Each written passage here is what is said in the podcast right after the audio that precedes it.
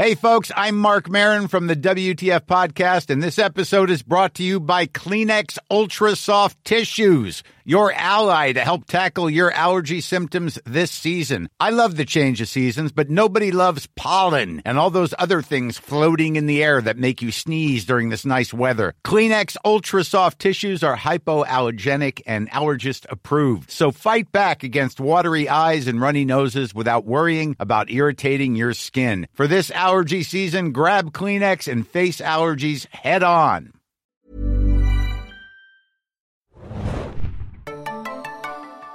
Hallo und herzlich willkommen zum Serienjunkies Podcast. Heute zur Marvel-Serie She-Hulk, die kürzlich ihr erstes Staffelfinale bei Disney Plus dargeboten hat. Mein Name ist Bjane und ich wage mich heute mal als Moderator auf ungewohnte Comic-Gefilde, bin aber zum Glück nicht allein, denn ich habe unseren Superhelden-Insider Awesome Adam mit dabei. Hey. Adam Smash. Es gibt tatsächlich eine Figur, die heißt äh, Totally Awesome Hulk. Und das ist ein asiatischer Hulk. Äh, das passt zu meinem uh. Twitter-Handle und meinem Instagram-Handle Awesome Arn sehr gut dazu. Sehr cool. Asiatischer Hulk. Okay, das war mir auch völlig neu. Wie so ziemlich alles, was mit Marvel zu tun hat, muss ich, glaube ich, schon mal zugeben. Ähm, wir beide haben ja bisher tatsächlich nur zum Edgar Wright-Film Last Night in Soho miteinander gepodcastet. Kann das sein? Ja, ne? Ich glaube schon, ja. Ja, ja, wir haben ja jeden Tag auch so zu tun, aber im Podcast sind wir noch nicht so oft äh, aufeinander getroffen. Ähm, ja, du warst ja auch gar nicht sicher, ob ich für eine Skihike-Besprechung überhaupt zur Verfügung stehen würde, weil du, äh, Zitat, meinen Marvel-Pattern nicht ganz verstehst, was vermutlich daran liegt, dass ich gar keins habe. Also ja. ich muss vielleicht mal kurz als kleiner Disclaimer am Anfang sagen, dass ich wahrscheinlich nur so grob zwei Drittel vom MCU kenne und ich bin auch wirklich erst spät eingestiegen, weil ich mit, das ist jetzt auch wahrscheinlich schon ein riesiger Affront, das zu sagen, oh, mit den Ur-Avengers. Ja, mit den Ur-Avengers, so Hulk tatsächlich, Captain America, Iron Man konnte ich nie so richtig viel anfangen, zumindest mit den Solo-Streifen ah. von denen. Ja, ich weiß, ich disqualifiziere mich jetzt schon. Aber die Leute, die jetzt noch weiter zuhören, also so ein bisschen kleine Einschätzung meines Geschmacks. Meine Lieblingsfilme sind tatsächlich Doctor Strange, Ant-Man, Shang-Chi und natürlich die neue Spidey-Trilogie. Und von den Serien bei Disney habe ich jetzt eigentlich auch nur Wonder Vision komplett gesehen. Falcon, Winter Soldier, Loki, alles leider nach ein paar Folgen irgendwie verloren ja. Ist ja auch okay. Ich meine, das Marvel-Universum und das MCU hat sich auch so ein bisschen dazu entwickelt, das hatten wir auch schon in vergangenen Podcasts gesagt, dass man sich dann äh, seine Rosine rauspicken kann, dass man mal mhm. samplen kann und dann äh, gucken kann, wo man hängen bleibt. Also manchen gefällt dann halt irgendwie Miss Marvel besser, anderen irgendwie haben gefallen an Moon Knight. Ist alles völlig legitim und so soll es ja auch sein, finde ich. Ja, gut. Danke, dass du mich nicht verurteilst. Du hingegen, du steckst ja wirklich sehr, sehr tief im MCU drin und du sammelst ja und liest ja auch die Comic-Vorlagen. Deshalb würde ich dich ganz gerne am Anfang gleich mal fragen, wieso deine persönliche Beziehung zu diesem Charakter She-Hulk ist, auch in den Comics. Ihr könnt euch äh, mich vorstellen wie dieses Charlie Day-GIF, wo ich so ganz viele Fäden spinne und äh, so Diagramme in, meinem, in meiner Wohnung offen habe und überhaupt äh, hinter mir auf meiner Vitrine von Ikea steht auch ein riesiges äh, Display momentan mit meinen ganzen Hulk-Varianten. Also Hulk äh, ist zusammen mit ähm, Thor und Spidey äh, schon mit meine Lieblings-Marvel-Figur. She-Hulk ähm, mag ich auch sehr gerne tatsächlich. Da gibt's aber weniger Comics insgesamt von ihr. Äh, einfach weil die Figur mal erschienen ist und mal nicht und äh, nicht in der Vergangenheit nicht immer eine eigene Soloserie hat halten können, äh, aber sie hat ihr Debüt gefeiert äh, im Februar 1980 in The Savage She-Hulk. Äh, mhm. Sie war tatsächlich eine der letzten Figuren, die von Stan Lee geschaffen wurde für Marvel. Also ah, okay. ähm, er hat ja in den 1960ern quasi alles geschaffen, was Rang und Namen hat äh, und in der ersten Phase des MCU dann auch debütiert ist oder eben noch nicht. Manches kommt ja auch erst in Phase 5 oder so, aber äh, von Fantastic Four über Spider-Man, X-Men. Ähm, das Silver Age bei Marvel, richtig? Genau, das Silver mhm. Age. All das hat Stan Lee ja zusammen mit ganz vielen verschiedenen Zeichnern und anderen Künstlern erfunden als Co-Schöpfer. Da ist ja dann auch immer so ein bisschen eine Kontroverse, wie viel hat er denn geleistet, wie viel nicht, wenn doch die Künstler dann das Design gemacht haben, gezeichnet haben und er vielleicht sich auch manchmal ein bisschen mit dem Ruhm eingedeckt hat. Aber zusammen mit John Buscema hat er in diesem Fall äh, die Savage She-Hulk, also Jennifer Walters, erfunden, als mhm. Äquivalent zu dem Hulk, als seine Cousine in den Comics auch. Das äh, ist ja auch hier der Fall in der TV-Säge. Und dort ist es dann so, dass tatsächlich eine lebensrettende Bluttransfusion äh, Jennifer zur She-Hulk macht. Und hier das können wir, glaube ich, auch schon vorwegnehmen, es ist so eine Art Autounfall und da kommt einfach äh, Bruce Blut mit Jennifers Blut in Kontakt mhm. und wir haben eine etwas verquere Origin Story, aber äh, geschenkt. Ja, Doctor Strange Origin Story hat doch auch mit einem Autounfall zu tun, ne? Das ist ja irgendwie. Stimmt, jetzt wo du sagst. Äh, Nochmal kurz, um das Comic-Thema abzuschließen. Ähm, es gibt einige gute Runs tatsächlich auch aus den letzten so 20 Jahren.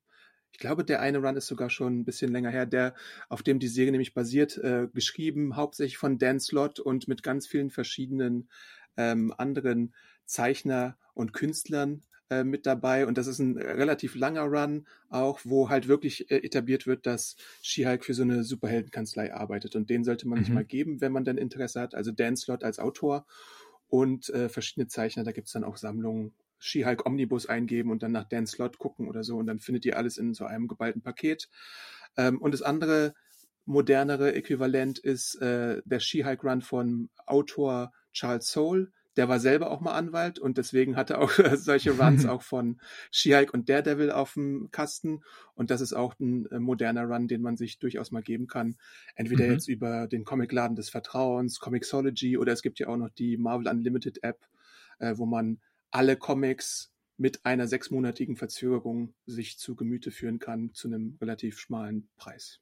Sehr cool. Danke für diesen äh, Überblick schon mal. Was ich tatsächlich erst jetzt gelernt habe über die Figur She-Hulk, die ich ehrlich gesagt nicht wirklich kannte, ähm, ist ja, dass dieses ganze Element, was in der Serie auch eine große Rolle spielt jetzt, mit dem Bruch der vierten Wand, was jetzt, glaube ich, kein Spoiler ist zu sagen, dass das wirklich auch in den Comics schon Tradition hat. Ne? Und ich denke mal, viele äh, potenzielle Zuschauer, die denken jetzt irgendwie, das ist ein Element, was vielleicht von Deadpool oder anderen Charakteren jetzt einfach mal nachgemacht wird, weil das irgendwie beliebt ist. Aber She-Hulk, wenn ich das richtig verstanden habe, ist diejenige, die damit sogar angefangen hat in den Comics, oder? Genau, das habe ich auch in meinen Reviews äh, äh nochmal runtergebrochen. Ich mhm. habe zum Piloten und zum Staffelfinale äh, ausführliche Reviews geschrieben und es ist tatsächlich so, äh, seit 1980 ungefähr, auch mit so dem John Byrne Run, den es dann gab, äh, mhm. hat sie mit dem Brechen der vierten Wand begonnen und äh, Deadpool zum Beispiel ist erst 1991 debütiert. Es gibt natürlich dann auch Krass. sowas wie, was einem einfällt, so Ferris Bueller oder sowas. Das war natürlich auch schon vielleicht in den 80ern mhm. und so.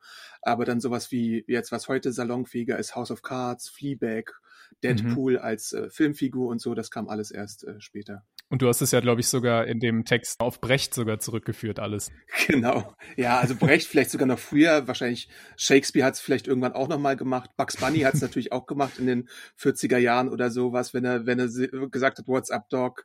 Ähm, also dieses Element ist jetzt nicht super neu, aber es ist halt mhm. auch nicht äh, wie vielleicht manche Leute vermuten, so eine Deadpool-exklusive Sache oder sowas. Auf gar keinen ja. Fall. Ja, genau. Wie gut das alles so funktioniert, da kommen wir dann später nochmal dazu. Meine erste Frage wäre jetzt eher so zum optischen.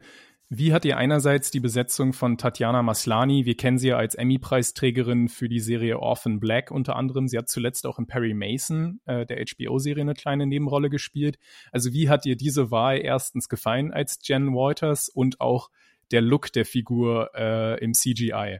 Ähm, ja, ich, ich fand es ja durchaus spannend, weil bei dem Casting-Prozess war das wieder so dieser übliche Marvel-Tanz. Äh, ich kann es nicht äh, bestätigen oder so. Ich dementiere mal hier in großen Interviews, dass ich gecastet wurde. Ähm, das, das musste ja auch schon Paul Rudd machen oder ein paar andere Leute mussten das machen, weil Marvel da irgendwie so ein bisschen eigen ist und das immer so bei mhm. eigenen Veranstaltungen wie der Comic-Con oder der D23 oder sowas äh, verkünden möchte. Äh, der Dreh lief ja, glaube ich, sogar in, in Georgia unter dem Decknamen Big Lady oder so sowas, ne? Also da haben sie natürlich auch Skihike nicht nennen wollen. ähm, ich habe damals großen Spaß gehabt an Orphan Black. Ähm, das ist auch so eine Serie, die wir bei Serienjunkies, glaube ich, relativ früh gefeiert haben. War natürlich auch super da, und hat ihre Vielseitigkeit gezeigt, also von Tatjana Maslani. Ähm, ich mochte das Casting, fand es sehr gut, dass sie gewählt wurde. Ich hatte erstmal so kleine optische Bedenken, ob sie es, ob sie denn die richtige ist, weil äh, Jennifer Walter sieht im Comic natürlich noch ein bisschen anders aus, ein bisschen, also jetzt nicht so unbedingt viel größer, aber ein bisschen größer würde ich schon sagen. Mhm. Und dann ist der Unterschied zwischen ihr und der Skihike teilweise auch nicht oft so, dass es so gravierend ist.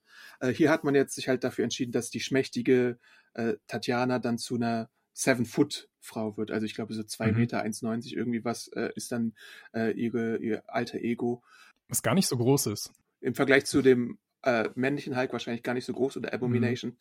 Ähm, und sie kann sich dann halt und nach äh, gut dünken verwandeln. Das finde ich okay, so als Dings, mhm. weil es gibt manche She-Hulk-Runs, da ist sie die ganze Zeit grün, ähm, aber dann auch wieder welche, wo sie sich auch verwandeln kann. Zum CGI.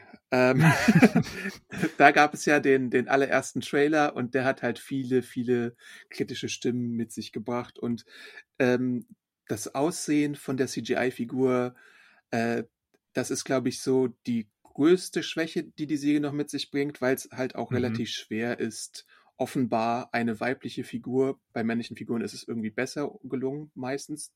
Sagen wir mal Thanos, Hulk oder Abomination, solche Geschichten. Und natürlich dann auch Groot oder Rocket, wo es dann auch so ein bisschen animalistische oder Alien-Züge gibt. Da ist es tatsächlich besser gelungen. Äh, aber aus irgendeinem Grund und das habe ich auch öfter mal schon gesagt, ist das halt so ein bisschen wegen ihrer expressiven Mimik und so, mhm. dass es irgendwie off aussieht. Und der ja. Vergleich mit Fiona aus Shrek oder so oder solchen Figuren äh, liegt da manchmal ein bisschen nah. Und es, es, es gelingt mir auch tatsächlich nicht bis zum Ende der Staffel, mich vollends daran zu gewöhnen, weil immer mhm. irgendwas Kleines ist, was so ein bisschen Uncanny Valley-mäßig aussieht. Das ja. ist ein bisschen schade, aber irgendwie kann man es nicht ändern. Es ist wirklich eine interessante Frage, was genau da jetzt äh, das kleine Fehlerchen so in der Formel ist, dass es nicht ganz hinhaut. Und ich finde es ja auch interessant, das ist jetzt ja kein Spoiler zu sagen, dass Hulk auch äh, auftaucht, dass sein CGI wirklich deutlich besser aussieht. Es wirkt fast so, als ob äh, Mark Ruffalo da einfach die bessere CGI-Gruppe bekommen hat, weil er irgendwie der größere Star ist und sie so ein bisschen. Sind aber jetzt auch äh, schon 10, 12 Jahre, die sie mit Ruffalo als Modell haben. Ne? Das ist mhm, vielleicht auch Ja, okay, das, das ist natürlich dann auch Erfahrung, genau. Ansonsten, glaube ich, fände ich es auch fair, wenn wir noch einmal diesen, diese Kontroverse da so ein bisschen reinbringen, dass Disney da ja auch einen Skandal hatte oder Marvel, dass eben viele CGI-Studios äh, anscheinend, wenn sie für die arbeiten, ziemlich am Rand ihrer Kräfte oder an den Grenzen ihrer Kräfte sind, weil sie einfach mit Deadlines und so wirklich sehr unter Druck gesetzt werden. Und wenn ich es richtig verstanden habe, wurde auch während der Produktion dieser Serie oder der Postproduktion teilweise das CGI-Studio nochmal ausgetauscht, sodass vielleicht auch da nochmal irgendwelche äh, Veränderungen sichtbar werden können. Ist das korrekt, was ich hier gerade sage? Äh, von dem Austausch hatte ich jetzt gar nichts äh, mitbekommen, aber es kann oder outgesourced. Sein, dass eben einzelne Szenen outgesourced wurden, so. Das kann sein, es gibt halt sehr viele, die Säge ist sehr effekthungrig, wenn man äh, mhm. äh, She-Hulk als Figur haben möchte. Das ist halt auch äh, eine Sache. Es gibt wenige Serien bisher, die eine komplett computergenerierte menschliche Hauptfigur haben. Also ein Grogu in The Mandalorian zum Beispiel ist eine Puppe, wird dann mit praktischen Effekten enhanced und natürlich auch mit ein bisschen Computereffekten. Aber so eine mhm. richtige menschliche computeranimierte Figur fällt mir spontan wenig ein äh, im TV-Bereich. Ähm, natürlich gibt's auch bei Star Wars auch viele Puppen und Aliens und sowas, mhm. aber so dieser menschliche Faktor ist hier halt wichtig.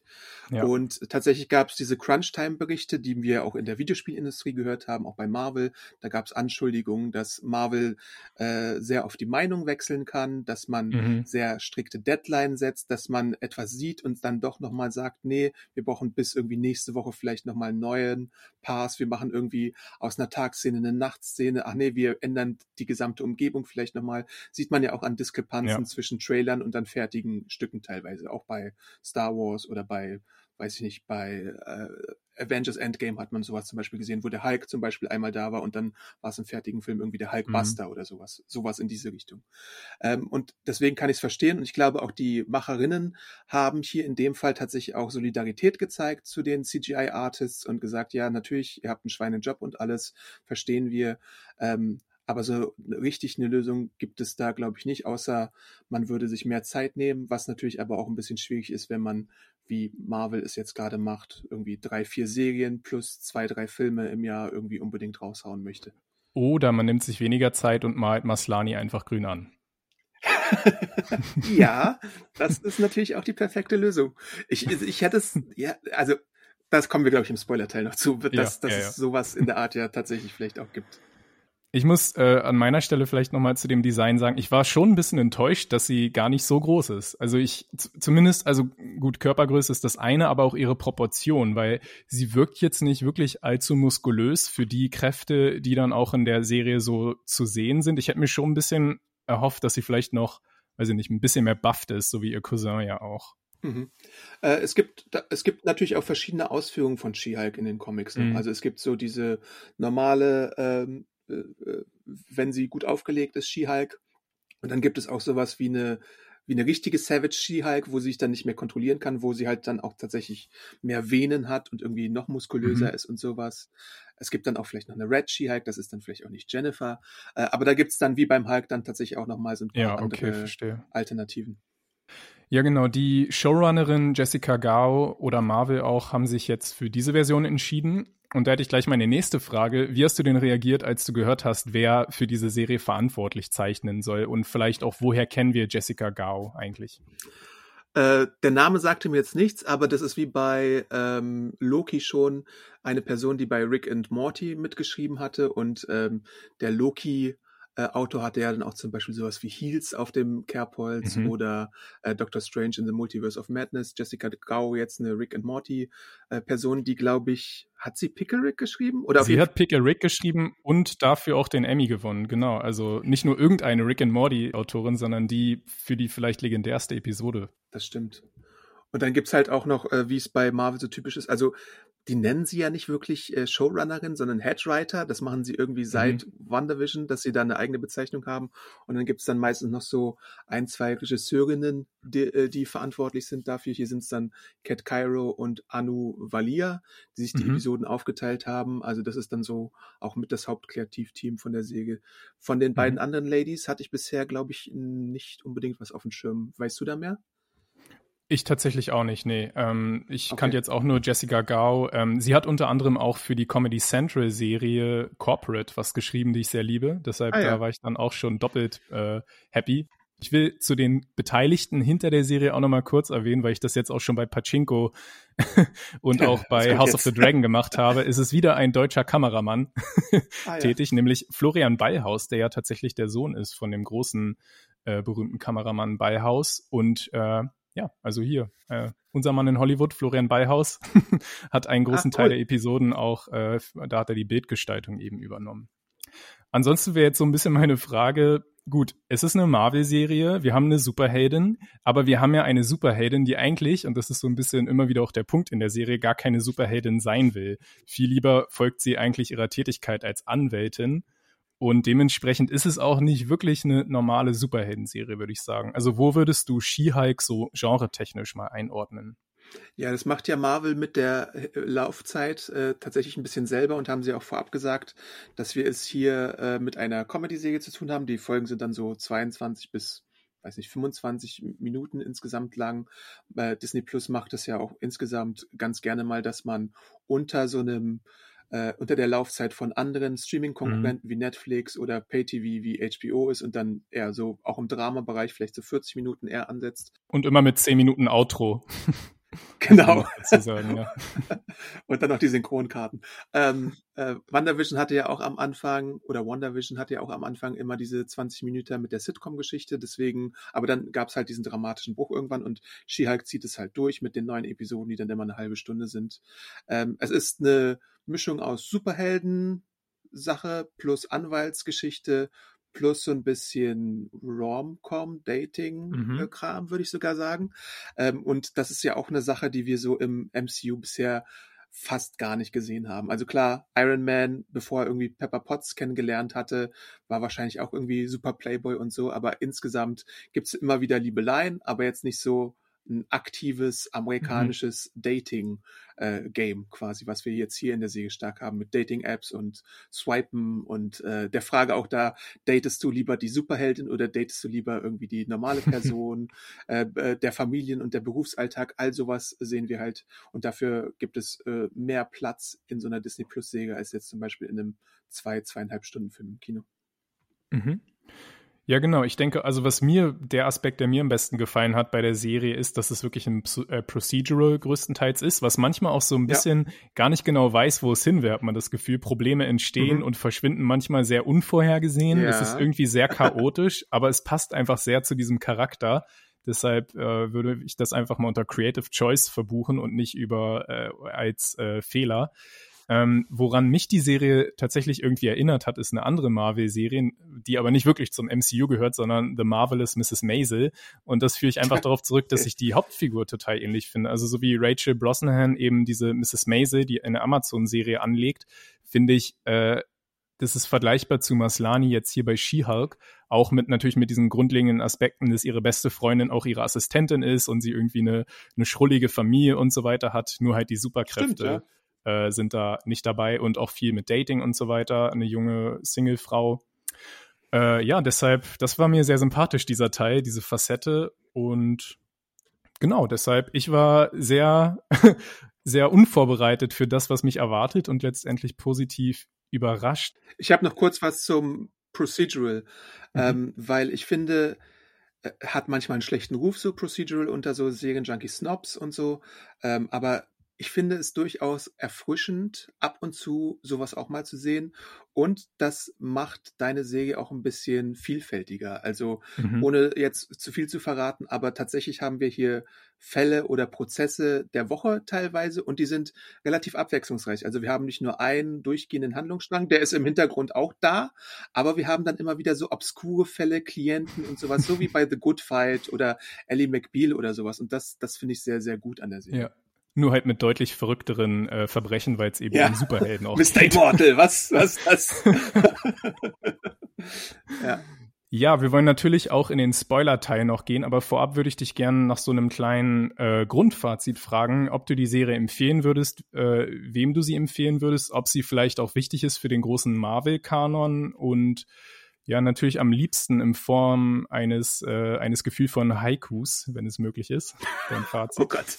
Äh, ich, siebenhebiger Jambus kann ich dir anbieten. Nein, weiß nicht, ob ich jetzt ein Haiku hinkriege. Ähm, ja, ich würde die, Leu die Säge den Leuten empfehlen, die die humorvolle Seite des Marvel-Universums schätzen, die Interesse an der Figur Hulk haben und She-Hulk im Allgemeinen, ähm, die auch mal ein bisschen mehr Frauenpower sehen und so, sehen wollen und so ein bisschen also es gibt da diverse Probleme, die man vielleicht noch haben kann, aber insgesamt äh, ist das schon eine sehr female positive Serie, muss man dazu sagen. Ähm, wer so ein bisschen auch wissen möchte, wie es insgesamt bei dem Hulk weitergeht, der sollte auf jeden Fall da mal reinblicken, äh, weil da gibt's durchaus ähm, zentrale Entwicklung für diese Figur. Ähm, und ansonsten, ja, Sitcom-Fans, Anwaltsserien-Fans sollten da mhm. mal einen mhm. Blick riskieren. Und ich würde sagen, das habe ich, glaube ich, auch dir so gepitcht. Also den ersten, die erste Folge sollte man sich anschauen, dann kriegt man so ein bisschen die Origins-Kräfte mit und dann für mich war dann die vierte Folge so ein bisschen mit das Highlight. Und wenn bis zur mhm. vierten Folge die Serie noch nicht nach eurem Geschmack ist, dann wird sie wahrscheinlich auch gar nicht nach eurem Geschmack sein. Ja, ich denke auch. Also ich würde vielleicht sogar sagen, Folge 3 ist auch schon äh, recht aussagekräftig. Für mich auch eines der Highlights in der Staffel. Also Folge 3 und 4, da entscheidet sich dann wahrscheinlich spätestens, ob die Serie für einen ist oder nicht. Und ich würde noch einmal kurz mit dranhängen.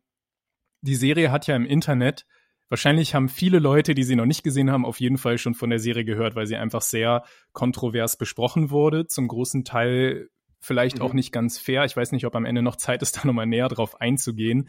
Ähm, jeder kennt wahrscheinlich dieses GIF, wo Tatjana Maslani als She-Hulk mit Megan Thee Stallion twerkt. das ja. ist, glaube ich, kein Spoiler, das ist einfach so rumgegangen. Und ehrlich gesagt, als ich das gesehen habe, dachte ich auch, uff, das ist irgendwie ein bisschen cringe und so. Aber das ist einfach sehr unfair rausgezogen, denn wie ich jetzt gesehen ja. habe, als ich die Serie selber äh, sah, das ist jetzt nicht irgendwie Teil der zentralen Handlung, dass She-Hulk mit ihrem Twerken da die Welt retten würde oder so. Das ist ein kleiner Outtake aus einem, aus einer Post-Credit-Scene und das ist also wirklich einfach nur ein kleiner Gag, der auch super reinpasst in den Gesamthumor der Serie. Also lasst euch von solchen Sachen und von anderen voreiligen Urteilen äh, nicht abschrecken, gebt dem einfach mal eine Chance. Und ich finde wirklich, man muss sagen, das Writing von Jessica Gao und Kollegen ist teilweise echt brillant, besonders wenn wir dann nochmal aufs Finale zu sprechen kommen.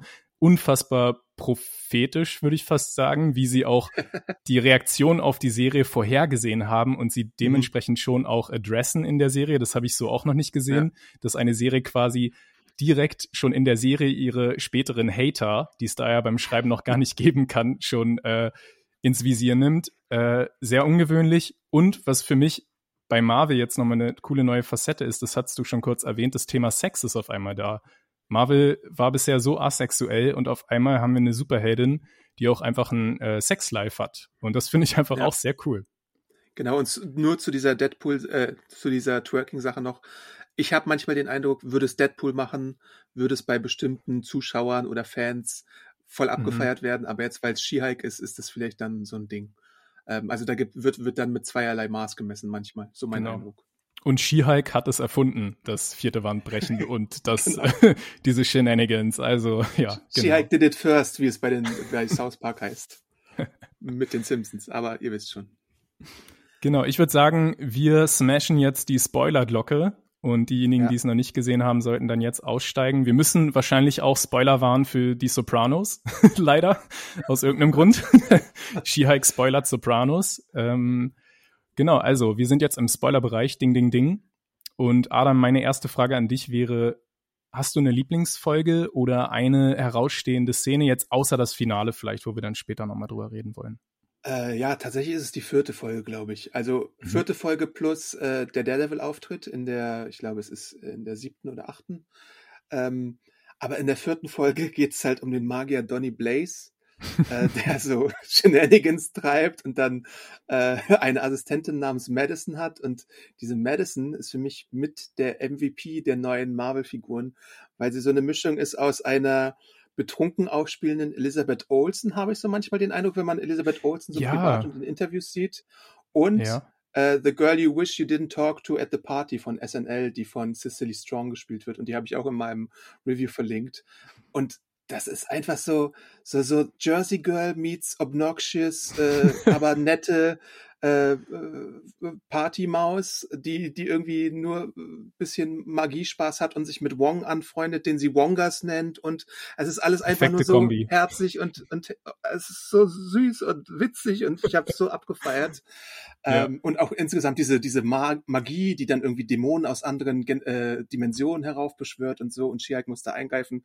Fantastisches Zeug. Ja, ja, absolut für mich auch eines der Highlights, würde ich auch sofort mitgehen und also Wongers ist einfach wirklich so ein, ein Sonnenstrahl für dieses MCU. Ich glaube, all meine Lieblings-Marvel-Filme haben zufällig auch ihn mit drin. Also wenn ich so an Shang-Chi denke und den neuen Spidey und Doctor Strange Phase und so. 4 ist einfach Wong, Wong Country. Das ist, das ja, ist jetzt der neue Nick Fury und alles. ja, ich liebe das.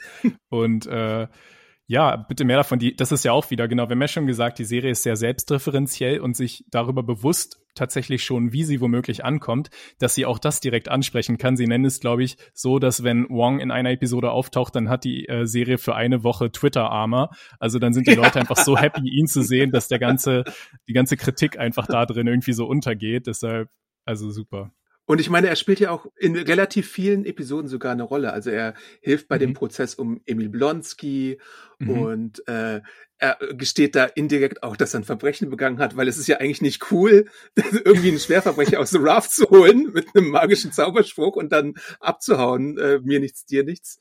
Ähm, und ja, insgesamt taucht er halt öfter mal auf, aber das ist, das ist alles sehr herrlich, mhm. was da gezeigt wird. Ich denke, wir müssen auf jeden Fall auch nochmal über den Pilot sprechen, die allererste Episode, eben so ein bisschen die Origin Story, wo wir diesen Autounfall erleben und Jen wird eben durch das Blut von ihrem Cousin Bruce ähm, äh, wie nennt man das, äh, kontaminiert und kriegt dadurch so. transferiert, genau, kriegt die Superkräfte. Und dann fand ich es einfach super, dass sie auf eine Insel umziehen und dass er sie dann quasi in der in dem Hulk-Sein ausbildet, wie man damit umgeht, aber an so einem Traumstrand mit einer mit einer äh, kleinen Cocktailbar, die er anscheinend mit Tony zusammengeschrieben hat. Da wollte ich dich unbedingt fragen, ob das Comic Basis hat oder ob das wirklich eine eigene Serienerfindung war, dieser Drehort. Oh, ich glaube, das ist, äh, soweit ich weiß, eine Serienerfindung. Also mir ist jetzt nicht bekannt, dass sowas in der Richtung in den Comics gibt. Kann aber sein, es gibt sehr viele Comics und sehr viele Interpretationen. Aber diese mhm. Science Bros Sache, dass das nochmal posthum bei Tony oder mit Tony aufgebaut wird, das finde ich ja ziemlich gut, dass da nochmal so ein Shoutout rausgeht. Ähm, und insgesamt so sein, sein, weiß ich nicht, äh, Tiki, Tiki Resort oder so, was er da hat mit der ja. Bar, das Betrinken und das Lab und all sowas. Äh, dafür lebe ich auch, weil äh, ich finde, manchmal gibt es noch zu wenig äh, Hulk tatsächlich im MCU. Und mhm. das ist ja auch so dieses Ding. Ähm, ich hatte auch mal Kevin Feige zu, ich glaube, es war Tor 2 im Interview und da hatte ich ihn auch schon auf so bestimmte Sachen angesprochen. Den Kevin Feige oder den, den Algorithmus den, Kevin? Okay. den richtigen Kevin Feige, Mützen Feige. Ähm, und äh, schon damals habe ich gefragt, was eigentlich mit World War Hulk? Und dann hat er gesagt, ja, maybe und so.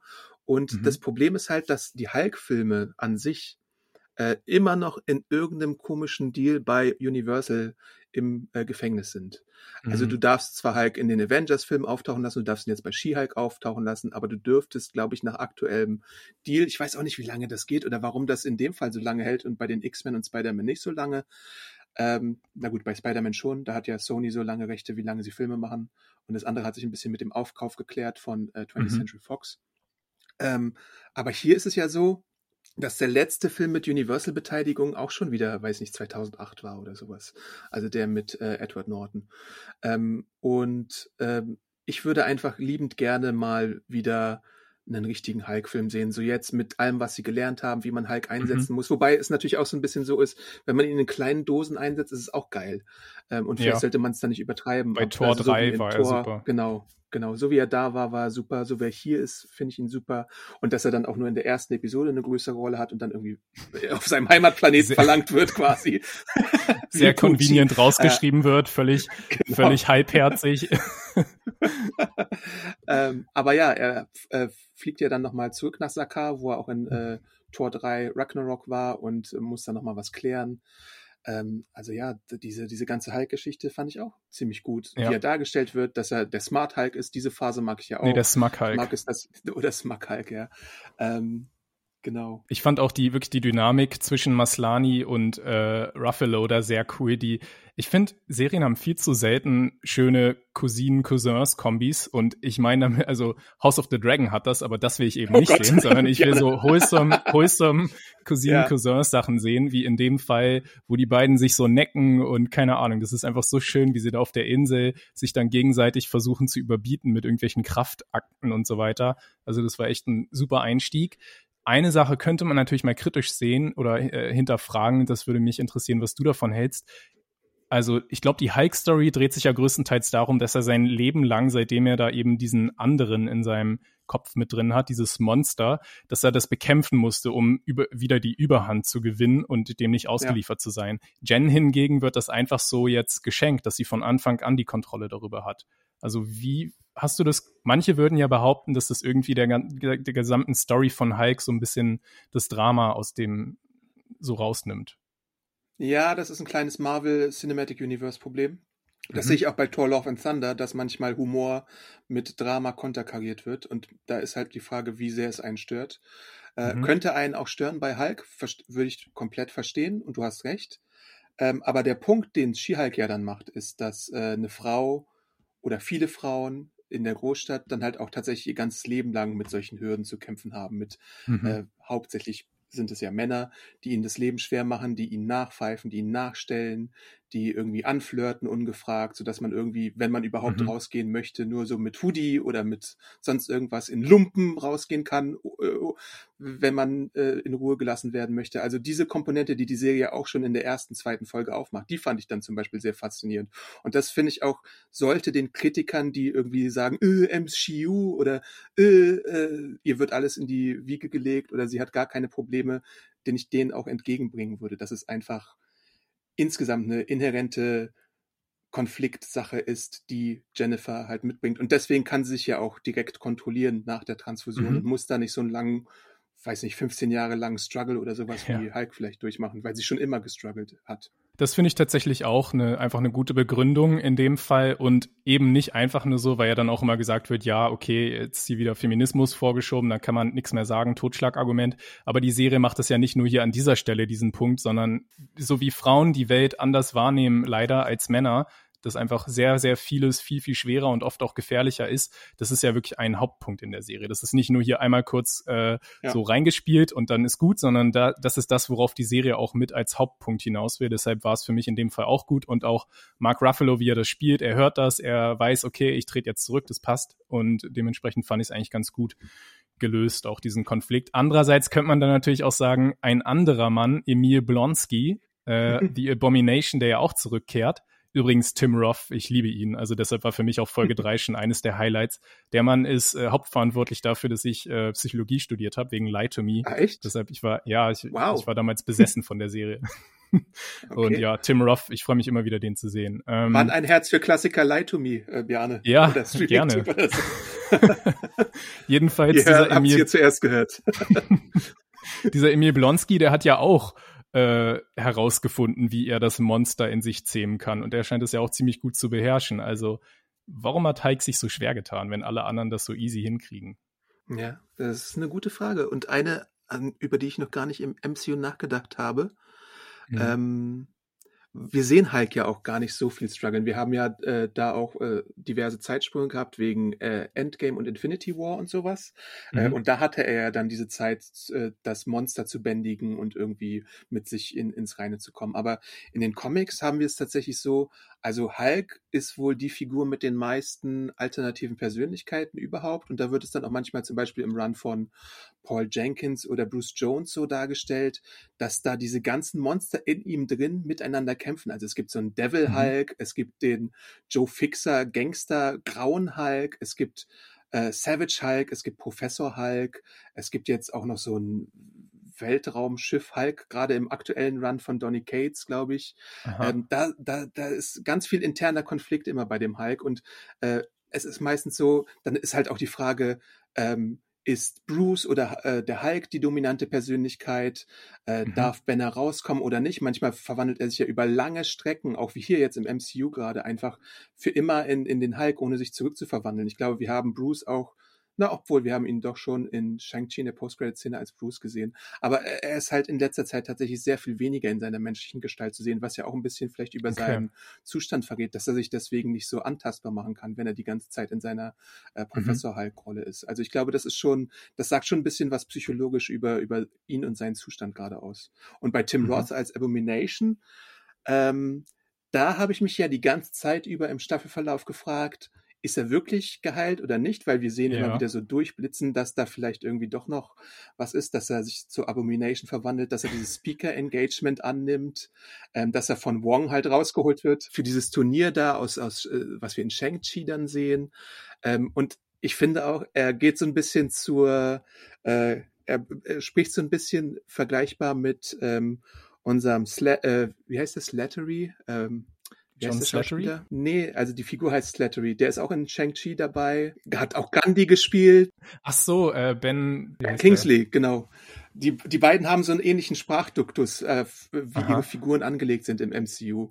Äh, so ein bisschen so sleazy, so ein bisschen British, so ein bisschen. ähm, und äh, das finde ich auch äh, ganz witzig, wie das gestaltet ist. Genau, also da haben wir eben diese zwei großen äh, Figuren, die man im MCU schon kannte, Hulk und auch Abomination. Ich würde ganz gerne mal wissen, wer so von den neueren Figuren, die jetzt vielleicht auch extra oder in der Serie, Serie ihr MCU-Debüt gegeben haben, wer da so deine Highlights waren. Vielleicht auch die in der Anwaltskanzlei. Es müssen ja auch keine Helden sein. Ja, die, die Kollegen in der Anwaltskanzlei fand ich sehr gut. Also Mhm. ähm, ihre, wie heißt sie noch gleich, die eine äh, Freundin sozusagen, die sie dann mit in die neue Kanzlei nimmt.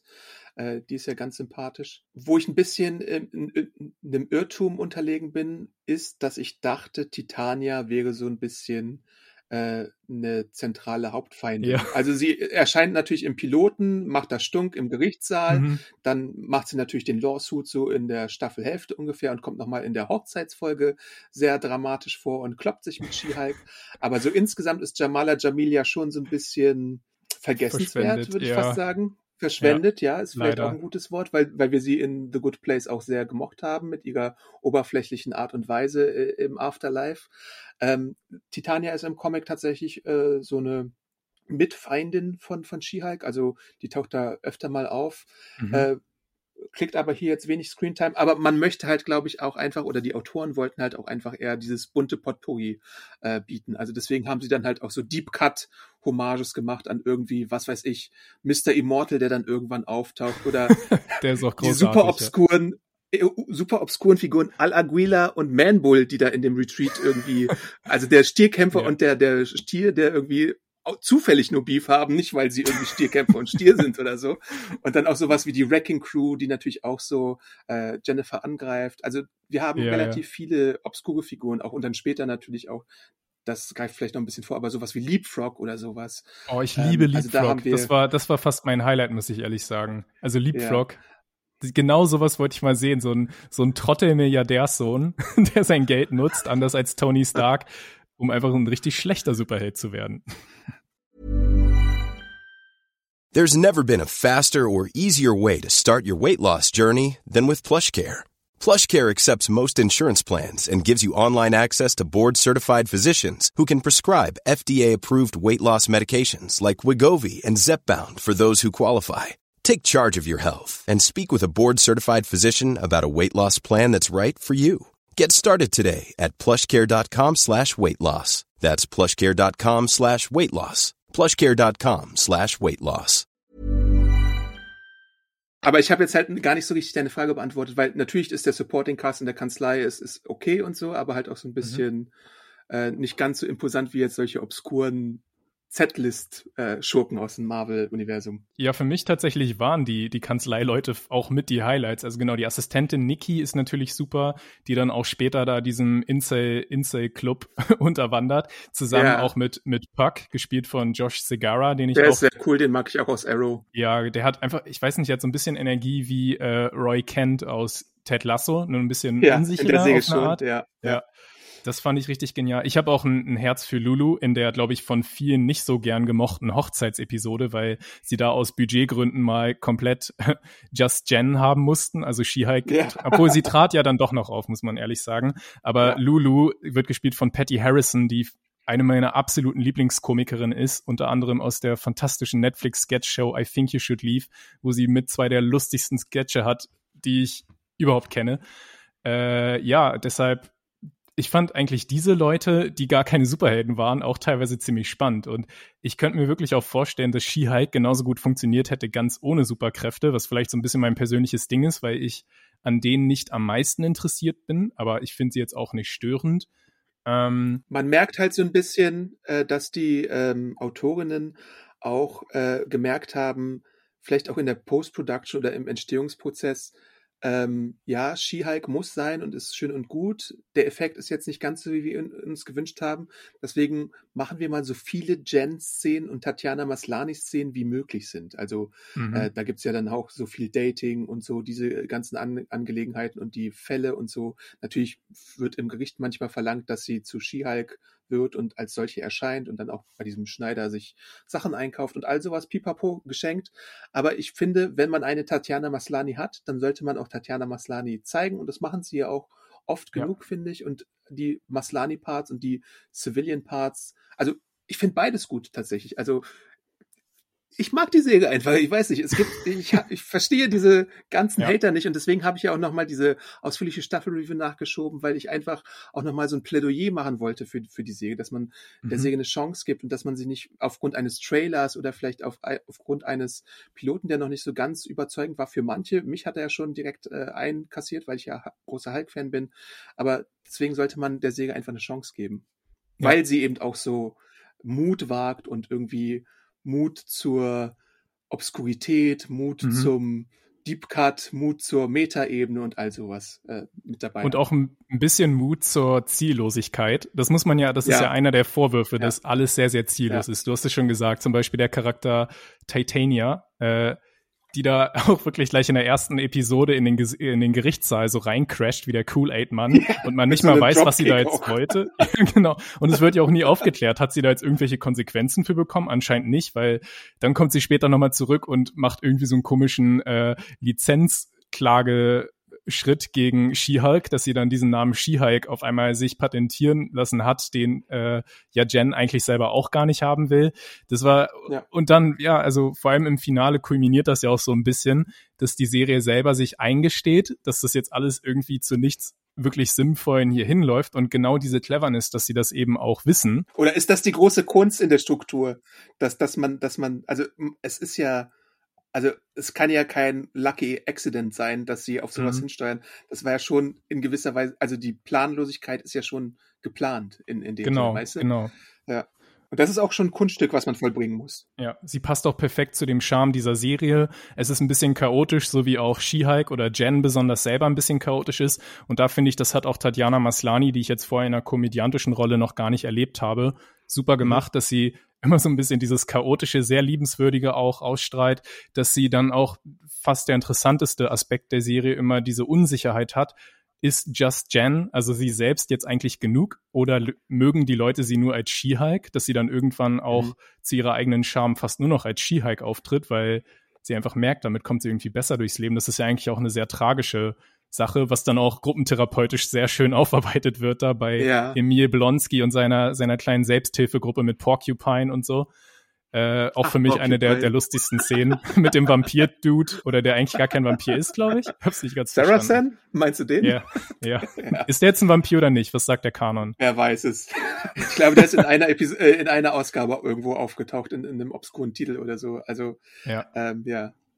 Also die Staffel ist, muss man sagen, ein ziemlicher Mess, aber genauso sollte es auch sein, glaube ich. Ähm, deshalb kann ich damit ziemlich gut leben. Und es gibt einfach so viele kleine Highlights äh, für mich übrigens auch die Folge 8 sehr, sehr stark, vielleicht die stärkste sogar. Nicht nur, weil da der, der äh, Leapfrog auftaucht, Ribbit und Ribbit. Ähm, yeah. Da haben wir ja nämlich dann auch noch einen anderen Aspekt, der da dazu kommt, wo wir unbedingt oh, ja. drüber reden müssen.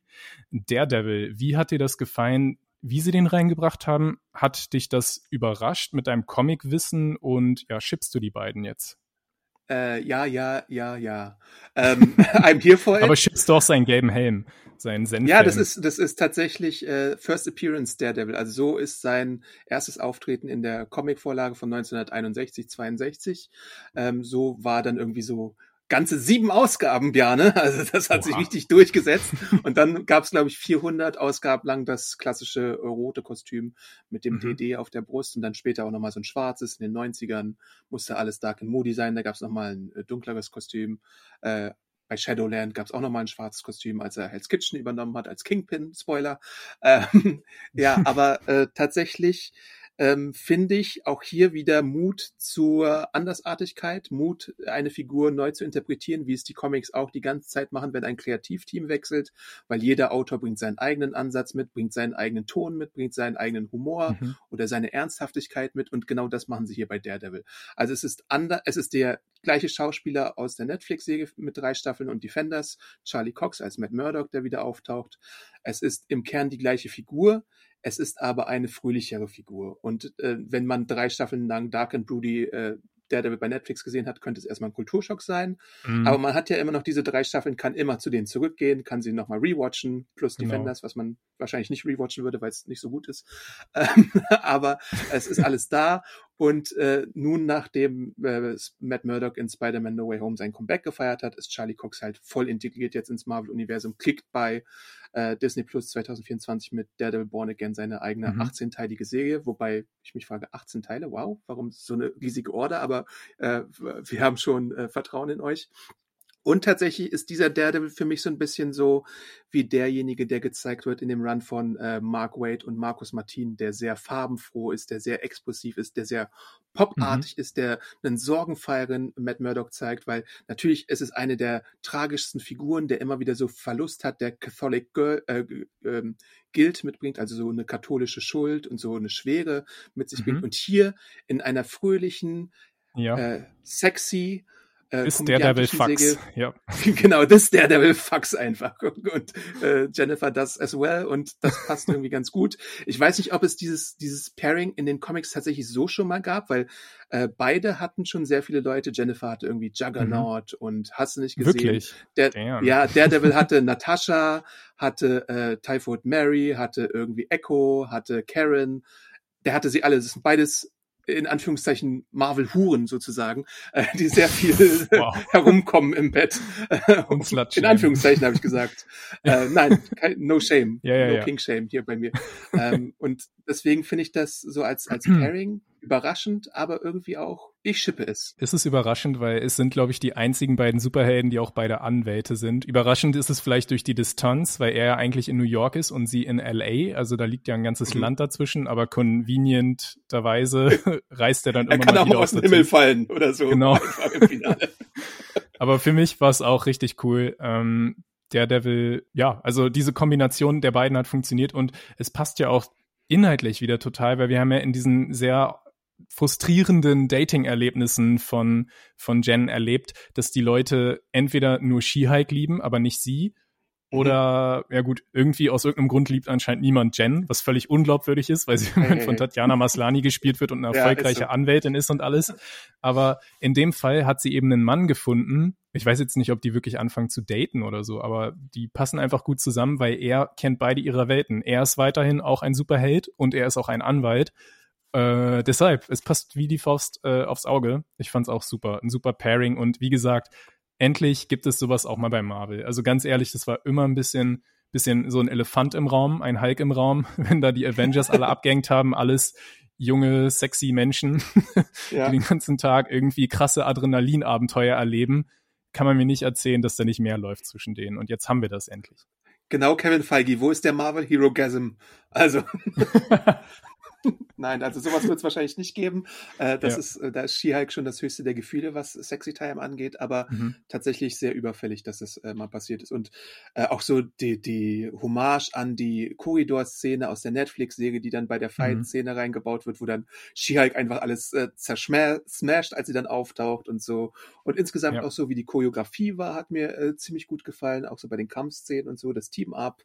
Äh, natürlich Leapfrog auch mit seinem Fail, was, was so den, den Treibstoff angeht, den er für sein äh, äh, Kostüm benutzt und der anschließende Gerichtsprozess und alles. Also äh, ja, auch das fand ich wiederum sehr, sehr sehenswert und sehr witzig. Ja, wir kommen ja gleich nochmal kurz zum Finale, worüber wir unbedingt sprechen müssen. Ähm, ich wollte dich aber vorher noch einmal, wenn wir jetzt den ganzen anderen Teil der Staffel abschließen, ähm, nochmal fragen, was so vielleicht dein Lieblings-Easter Egg war. Was vielleicht Leute, die nicht so tief drin stecken wie ich oder auch andere ZuhörerInnen nicht gesehen haben könnten. Na, es ist, es ist, es ist schon sehr offensichtlich. Also es ist dann kein Easter Egg, aber in dem Intro zur neunten Episode wird halt eine Hommage gemacht an die uralte äh, TV-Serie mhm. The Incredible Hulk mit Bill Bixby und Lou Ferrigno. Und dann ist halt Jen in der Titelsequenz zu sehen und auch so dieser Oldschool-Sprecher und so. Und dann eine Person in grünem Make-up äh, in Bodybuilding-Muskelmontur, die dann Lou Ferrigno ersetzt. Und da, doch, das ist vielleicht sogar tatsächlich ein äh, Make-up, denn ich habe Behind the Scenes gesehen. Es ist keine Frau, die diese grüne Person spielt, sondern es ist ein hm. Mann. das ist irgendwie auch ganz witzig. Ich, ich finde es schade, ja. dass man keine Frau gefunden hat. Deswegen vielleicht nur so, äh, dass, dass die Kirsche auf dem Sahnehäubchen, aber das ist irgendwie noch witziger fast, dass es dann auch wieder ein Mann ist, äh, der diese äh, Rolle einnimmt, weil das auch damals in den Oldschool-Produktionen meistens ja dann oft so war, wenn irgendwie, wie bei Spaceballs zu sehen, wenn dann irgendwie eine Frau einen Stunt machen musste, dass dann ein Mann in irgendwie einer Perücke oder so äh, zu sehen war. Und bei dir, was hast du, hast du da vielleicht noch irgendwie? Ich bin ja blind für Easter Eggs, weil ich verstehe nur das, was man mir ausbuchstabiert, wenn es um Marvel geht. Ich kenne natürlich die ganzen Anspielungen nicht, obwohl ich gehört habe, dass es auch irgendwas bezüglich Wolverine gegeben haben könnte. Ich weiß nicht, ob du das da irgendwie noch was zu sagen kannst. Im Finale erwähnt sie ja, ach, äh, wann macht ihr eigentlich mal die X-Men? Das ist ja auch so eine mm. kleine Anspielung, die ja. es dann gab. Mr. Immortal ist noch ein äh, Deep Cut in die Richtung, weil Mr. Immortal ist auch ein Mutant in den Comics mhm. und äh, den haben wir nur kurz erwähnt. Sein Gimmick war ja, dass er Heiratsschwindler ist und seinen Tod ja. vortäuschen kann, um dann die Frauen nicht auszuzahlen und dann halt immer wieder die Biege macht. Also das Aber er liebt sie noch sehr, alle. ja, genau. Ja, das Finale da musste ich echt lange nachdenken, ob ich sowas in der Art schon mal in einer Serie gesehen habe. Eine komplette Destruktion oder wie nennt man das so, Sezierung der eigenen Serie. Wir gehen hinter die Kulissen also She-Hulk merkt am Ende, als sie sich da, als sie diesen Incel-Club dort crasht, der sie online hatet, so wie es auch im echten Leben anscheinend passiert, ja. Äh, merkt sie irgendwie macht das jetzt ja alles keinen Sinn mehr. Dieser komische Tod, über den wir jetzt noch gar nicht geredet haben, weil er auch als, als Hauptschurke dann am Ende nicht taugt, wie sie selber feststellt, ja. äh, den, den findet sie nicht würdig als Endgegner und deshalb beschließt sie einfach, die vierte Wand zu smashen und dem Writers Room einen Besuch abzustatten. Und da wollte ich dich fragen, ist, sind das wirklich die echten Autorinnen, die wir da sehen in dem Raum? Also ich glaube schon. Also wir sehen äh, auf jeden Fall Gao und ähm, ich glaube, die Regisseurinnen sehen wir da auch. Ähm, Krass. Ich bin mir jetzt nicht sicher bei allen, aber was ich, ah, da passt nämlich ein Easter Egg dazu. Äh, mhm. Äh, was ich nämlich weiß, ich war ja mal zu Moana bzw. Vajana in Burbank und der Campus, durch den Jennifer da läuft, das ist tatsächlich der Disney Campus in New York, wo halt die Walt Disney Studios sind, wo das Archiv ist, wo äh, Leute tatsächlich an Filmen und Werken arbeiten. Ich weiß jetzt nicht, ob auch für She-Hulk, weil ich mhm. glaube, das ist teilweise, findet teilweise in Atlanta und Co. statt, aber vielleicht für B-Roll war man dann tatsächlich da oder hat es nachgebaut oder sowas. Aber das ist zum Beispiel dann auch so ein interessantes Ding. Genau, und wir haben ja davor, das habe ich jetzt noch nicht erwähnt, diesen Moment, wo sie durch diese Disney Plus, durch das Menü da so ausbricht äh, aus ihrer kleinen Kachel. Und das war, glaube ich, auch eine Anspielung an die Comics, ne? Also wo sie eben auch immer aus den Kacheln so raussteigt oder die nächste Kachel einfach kommentiert oder dann da irgendwie so rüberhüpft, um da zu intervenieren und so. Genau, das gibt es auch in den Comics, dass sie mal aus, der, aus dem Cover raushüpft oder so und äh, den Leser fragt, ja, was, was wollt ihr hier eigentlich noch? Sowas in die Richtung. Fand ich eine super elegante Lösung, das so auf VOD umzumünzen, dass man eben da dieses Disney-Menü sieht. Das äh, einfach ein sehr cleverer ja. Einfall. Und dann natürlich das Highlight, wir lernen den Marvel Master Kevin kennen, aber nicht etwa Kevin Feige, sondern K-E-V-I-N. Ja. Äh, da ist dir wahrscheinlich dein, dein kleines Comic-Brain einfach mal implodiert, oder? Ich fand schon ganz witzig. Ich habe die Folge tatsächlich mit Untertiteln gesehen und habe mich schon gewundert. Äh, die haben da von Anfang an mit äh, Punkten gesprochen und sie hat dann halt ohne Punkte erwidert. Das hat so ein mhm. bisschen schon ge äh, gezeigt, dass da irgendein äh, Braten am Köcheln ist, der vielleicht noch einen, einen, Twist mit, mit sich bringt. Aber ja, diese ganze Sache, dass, dass, dass man dieses klassische Marvel-Finale nicht möchte, wo irgendwie Strahlen in den Himmel ragen, alle sich kloppen oder überraschende äh, Comebacks gegeben werden, das, das finde ich als Idee schon ziemlich grandios. Also das, mhm. ist, das ist schon ein gutes Ding. Es gibt natürlich sowas wie, mir fällt jetzt ein, äh, als Meta-Sache Funny Games, wo äh, an einer Stelle zum Beispiel ein Mord geschieht und äh, der Mörder dann zurückspult und das doch mhm. nochmal geschehen lässt. Also solche Spiele ja, cool. mit der Metaebene ja. äh, gibt es natürlich durchaus, aber so, dass man jetzt hinter die Kulissen geht mhm. und so, das ist, glaube ich, tatsächlich eher selten. Die Simpsons natürlich, die alles schon gemacht haben, da gab es das auch ab und genau. zu, dass sie so ein bisschen dann sich über den Sender Fox lustig gemacht haben und die eigene Programmplanung und so. Aber so ja. ausführlich haben wir es, glaube ich, wirklich noch nicht gesehen wahrscheinlich. Im Comic gibt es bei den Fantastic Four tatsächlich einen Story Arc, da äh, äh, treffen die Fantastic Four auf Gott und okay. äh, es ist nicht der normale Gott, sondern es ist einer mit einem Zeichenstift und äh, dann oh. treffen sie auf äh, Jack Kirby. Also das ist da auch eine Metaebene, die äh, dort präsentiert wird im Run von, äh, ich glaube, es ist Mark Wade und äh, mhm. Mike Wieringo aus den 2000ern. Ich habe ja auch gelesen, dass Kevin Feige auch natürlich, die mussten ihn, denke ich, fragen, ob sie ihn ja, da so durch den, durch den Kakao ziehen können. Feedback auch gegeben, klar. Genau, seine einzige, seine einzige Rückmeldung, soweit ich das verstanden habe, war, dass sie dem, dem Roboter oder diesem Gerät eben, was ihn da äh, stellvertretend darstellt, keine Mütze aufsehen sollen, weil Jessica Gao wollte eigentlich eine Mütze draufsetzen. Und er hat gesagt, nein, mach das bitte nicht. Wären wir bei David Lynch und äh, Twin Peaks oder so, dann wäre es eine Mütze mit so einem Stock oder sowas und einem, oder einem Kaugummi, die dann von irgendwem gehalten wird mit so einem Boom-Mic oder sowas. Aber ja. das wäre dann noch die nächste Eskalationsstufe tatsächlich. Und der hat wohl auch der, der, äh, genau, der Chefautorin Gao auch nahegelegt, dass sie gern wirklich was komplett Unerwartetes machen kann. Sie hatte in, in irgendeinem Interview eben beschrieben, dass es ihr schwer fiel, weil sie im Kopf immer wieder zu so einem typischen Marvel-Ende äh, hin tendiert hat, weil das einfach das ist, was man so erwarten würde. Und ja. dann hat er ihr gesagt, nee, mach dich ruhig frei von diesen ganzen äh, Erwartungshaltung, mach einfach das, worauf du Bock hast, was ich auch schon ziemlich cool finde, dass wirklich hier dieser Milliarden-Geschäftsführer kann natürlich auch wieder Teil der ganzen Promo-Kampagne sein, dass sie so darstellen, hier, wir sind alle super cool, lässig und künstlerisch und so. Aber ja, also wenn es so ist, dann finde ich das ziemlich respektabel, auch von Kevin Feige. Bevor die Zuschriften kommen, mir ist gerade noch eingefallen, Deadpool 2, ähm, Spoiler, hat am Ende mhm. ja Cables Zeitmaschine und macht dann einige Sachen ungeschehen. Und mit dabei ist dann auch ein Metagag der anderen Sorte, nämlich wir sehen einen Ryan Reynolds, der das Skript von Green Lantern liest. Und wir sehen einen Ryan mm. Reynolds als Proto-Deadpool, der den äh, anderen Deadpool also der zum Mordopfer des anderen normalen Deadpools wird. Also da gibt es natürlich auch sowas, wo dann nochmal in die Geschichte eingegriffen wird auf Metaebene, mhm. nur damit wir das vielleicht nochmal fürs Protokoll festgehalten haben. Aber natürlich ändert es jetzt oder schmälert es wenig an, an der guten Idee von She-Hulk, äh, wo es, die wir halt so auf diese Weise noch nicht gesehen haben. Ich denke, das ist tatsächlich auch etwas, selbst wenn man gar kein Interesse an der Serie oder an Marvel hat, kann man sich diese letzten paar Minuten von der äh, von der Show durchaus mal geben, einfach weil das so ein interessantes Experiment ist, was im, im Fernsehen irgendwie neu ist auf eine Art wieder. Und das ist ja überhaupt schon immer etwas sehr Seltenes geworden, dass Serien noch was ganz Neues äh, machen können heutzutage, nachdem schon alles genau. gemacht wurde.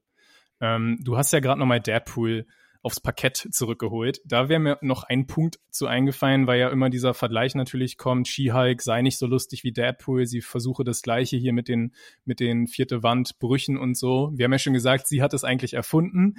Kann natürlich sein, dass er es vielleicht doch besser macht, weil Ryan Reynolds auch ähm, einfach ein ja, geborener Komiker ist, während Tatjana Maslani hier so ein bisschen ihr gewohntes Gefilde verlässt. Ich bin sehr zufrieden mit ihrer Darbietung, finde es also sehr positiv überrascht gewesen, dass sie dieses Comedic Timing auch hat.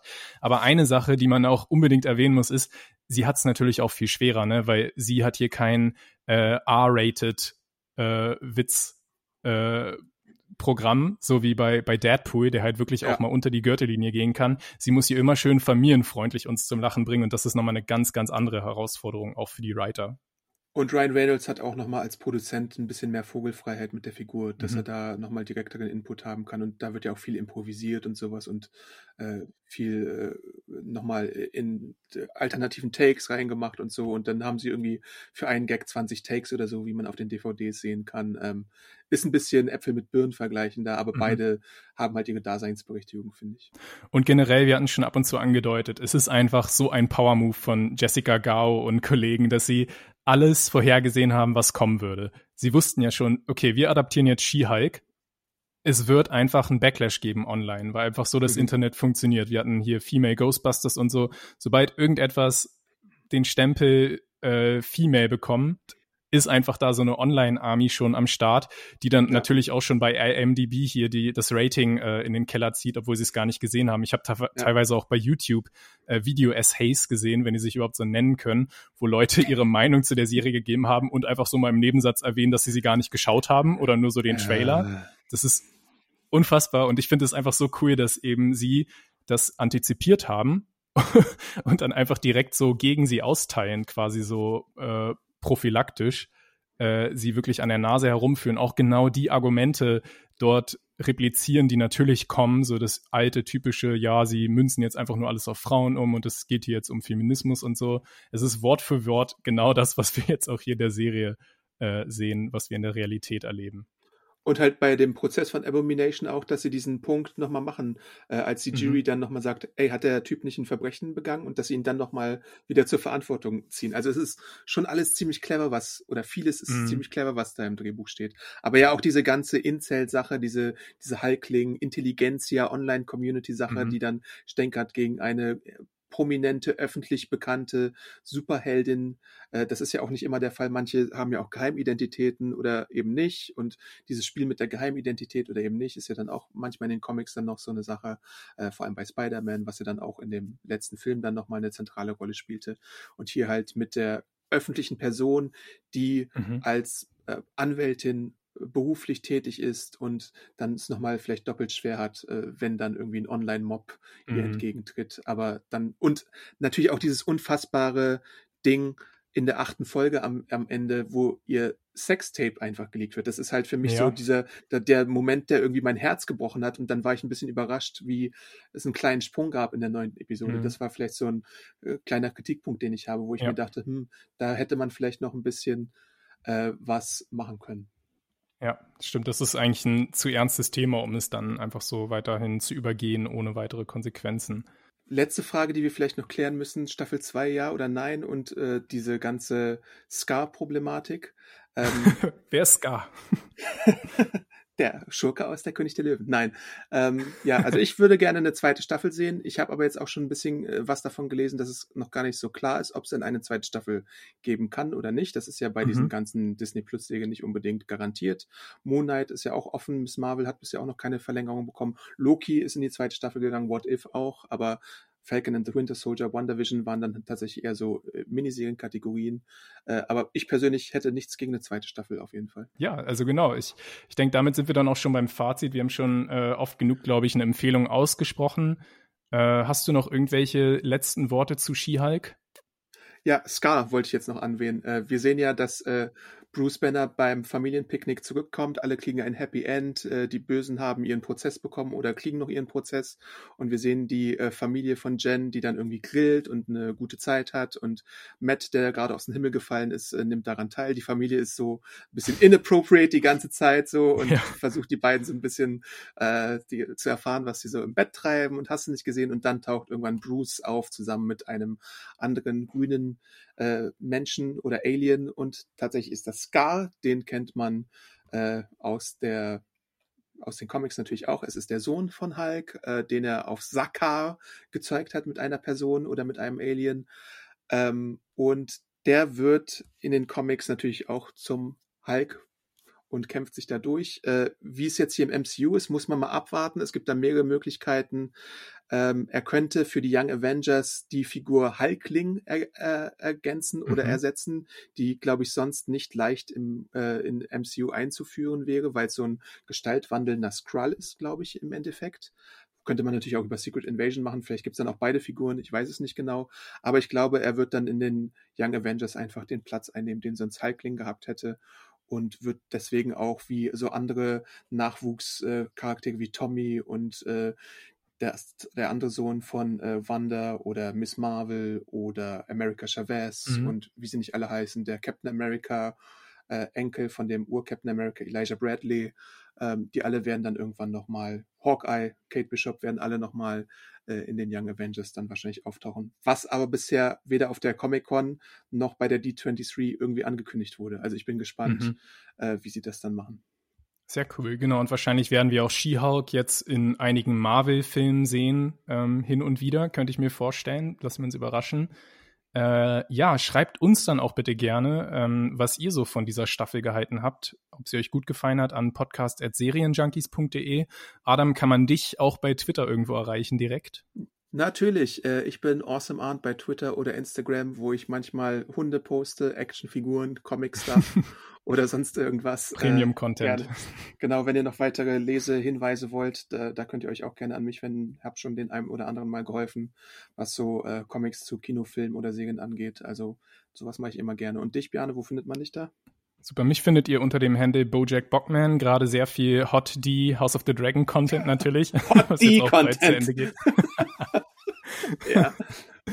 genau, und äh, ich habe in der letzten Hottie-Podcast-Folge ja so ein bisschen einen Kampf äh, mit Mario Barth, äh, mit dessen Podcast angesagt, weil wir bei Spotify gerade hinter dem stehen und das wurmt mich. Also wenn ihr mögt, bitte, bitte gebt uns fünf Sterne bei Spotify, damit wir diese Schmach vergessen machen können, dass wir hinter Mario Barth stehen. Äh, liebe Grüße.